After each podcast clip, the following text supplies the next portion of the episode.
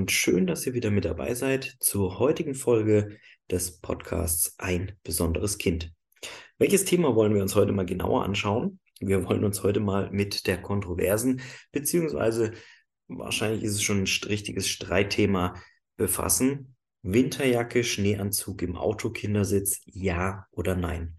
Welche Risiken das Ganze hat, wie so die Statistiken aussehen und welche Lösungsmöglichkeiten es für diese äh, Herausforderung gibt, das wollen wir heute mal in der kurzen Folge behandeln. Ganz zu Beginn, ich bin selbst Papa, Hand aufs Herz, ich ziehe meine Kinder auch dick an, wenn ich sie ins Auto setze. Ist nicht richtig, es geht auch gar nicht darum, was ich persönlich mache oder was ihr macht und ich möchte auch niemanden verurteilen. Ich kann jedes Elternteil verstehen, jeden, jeden Papa, jede Mama. Man will die Kinder nicht frieren lassen. Man möchte verhindern, dass sie krank werden, aber ist es das wert und welche Risiken das Ganze mit sich birgt, das wollen wir heute einmal näher anschauen. Jetzt schauen wir uns aber erstmal ganz zu Beginn zwei verschiedene Situationen an. Zum einen Kinder in Autokindersitzen, Reha-Kindersitzen, speziellen ähm, Babyschalen für Kinder mit Behinderung mit einem Fünfpunktgurt und später noch ähm, die größeren Sitze für Kinder, die nur mit dem Dreipunktgurt befestigt werden. Ich weiß, ist im Reha-Bereich ähm, relativ wenig der Fall, aber wir wollen da trotzdem mal drauf schauen. Und jetzt kommt das Erschreckende. Selbst bei kleinen Geschwindigkeiten, nämlich bereits ab 16 kmh, können hier lebensbedrohende Verletzungen entstehen durch eine dicke Winterjacke oder durch einen Schneeanzug im Kinderautositz. Warum ist es so? Schauen wir uns mal die Kindersitze mit 5 Punktgurt an. Bei einem Unfall, wie gesagt, selbst bei geringer Geschwindigkeit ab 16 kmh, sind die Kräfte so groß, dass das Füllmaterial, egal welches Füllmaterial, der Jacke oder des Schneeanzugs so komprimiert wird, dass der Gurt nicht richtig am Kind hält. Und bei einem Aufprall kommt es dann zu sogenannte Gurtlose. Gurtlose heißt, der Körper schnellt in der Jacke nach vorne, da die Rückhaltefunktion des Gurtes zu spät greift. Was bedeutet es für gesunde Kinder? Die können es vielleicht mit der Körperspannung aufhalten. Vielleicht. Was bedeutet es für unsere besonderen Kinder? Es kann gerade im Bereich des Kopfes, des Oberkörpers zu wahnsinnig schweren Verletzungen kommen. Im schlimmsten Fall sogar Genickbruch oder dass der Kopf am Vordersitz aufschlägt. Wie viel Platz so eine dicke Kleidung einnehmen kann, da kann man sich ganz gut verbildlichen. Ihr könnt ja mal im Stand euer Kind anschnallen ohne dicke Jacke und mit dicker Jacke. Ihr werdet feststellen, dass das Gurtschloss relativ eng am Scham Schambein beziehungsweise in, ja, zwischen den Beinen eures Kindes sitzt, aber oben die Gurte könnt ihr noch so fest dran ziehen, es wird immer ein Spiel geben, gerade am Bauch, Schulterbereich, Brustbereich. Und da ist der Hund begraben. Das ist wahnsinnig gefährlich. Ein sicheres Anschnallen ist also mit einer dicken Jacke bei einem Fünfpunktgurt nicht wirklich möglich. Auch bei Babyschalen betrifft uns jetzt weniger.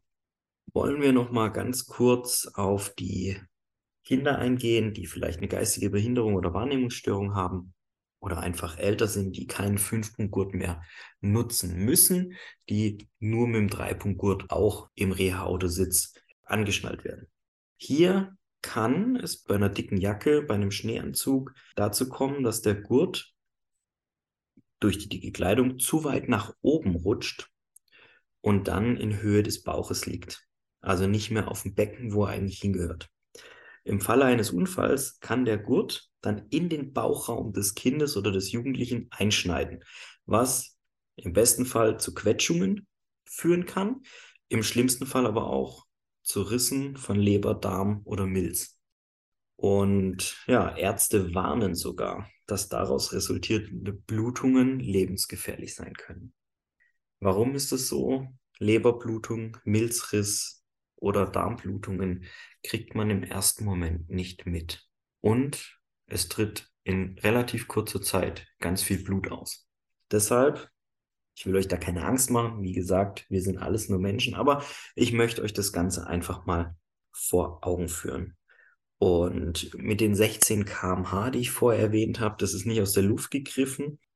Äh, der ADAC bestätigt es. Der hat einen Crashtest mit Winterjacke und Schneeanzug gemacht und die Kräfte, die bei einem Aufprall von gerade einmal 16 Stundenkilometer walten, können hier zu schwersten Verletzungen führen. Wer ähm, Bilder oder Video von so einem Crashtest haben möchte, schreibt uns bitte auf hallo@kinderrea24.de, dann können wir euch das zuschicken. So, jetzt aber zu den erfreulichen Punkten. Es gibt Möglichkeiten, das Ganze abzufedern. Es gibt Möglichkeiten, diese Risiken zu umgehen. Und was ihr eurem Kleinkind beziehungsweise eurem Kind ja, Gutes tun könnt, beziehungsweise im Auto im Winter anziehen könnt, wollen wir jetzt mal näher betrachten. Wichtig, Bequemlichkeit darf hier nicht an erster Stelle stehen, wenn es um die Sicherheit geht. Fangen wir mal bei den größeren Kindern an oder bei den Jugendlichen, die nur mit dem Dreipunktgurt fixiert werden. Kürzere Jacken können bei dem Dreipunktgurtsystem vor dem Anschnallen hochgeschoben werden und dann den Gurt unter der Jacke möglichst eng am Becken fixieren, festziehen und beim Schultergurt könnte man die Jacke vor dem Anschnallen öffnen und so sitzt der Gurt richtig. Dann gibt es ja noch andere Kleidung, die warm hält. Zum Beispiel Kleidung aus Vlies. Wärmt, ist aber trotzdem dünn genug, dass ein sicheres Anschnallen im Kindersitz oder eben in der Babyschale eben aber auch im Reha-Kindersitz möglich ist, sowohl beim Fünf-Punkt-Gurt als auch beim Drei-Punkt-Gurt. Ebenfalls bisschen aufwendiger, aber möglich, mehrere dünne Schichten. Unterhemd oder Body, Longleaves, Pullis, Fließjacke.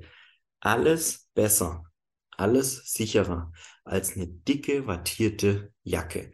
Außerdem, Zwiebelprinzip, wird es nach einer Weile warm im Auto, kann man eine Schicht nach der anderen ausziehen. Hat also nicht nur den Vorteil, dass das Kind sicher angeschnallt werden kann, sondern dass man eben auch nicht von A nach B, also entweder von dicker Jacke zu T-Shirt ausziehen muss, sondern eben im Zwiebelprinzip eine Schicht nach der anderen. Ganz kurz für die Babyschalen. Es gibt ja auch äh, ja, Kinder mit Behinderung, die schon im Säuglingsalter auftauchen. Es gibt für Babyschalen spezielle Einschlagdecken oder Fußsäcke, die vom ADAC freigegeben sind, vom Kraftfahrtbundesamt freigegeben sind und die einfach sicher sind und das Anschnallen leichter machen. Es gibt aber auch Ponchos, die sich prima für Kindersitze eignen. Da einfach mal ein bisschen googeln. Da gibt es einiges zu finden.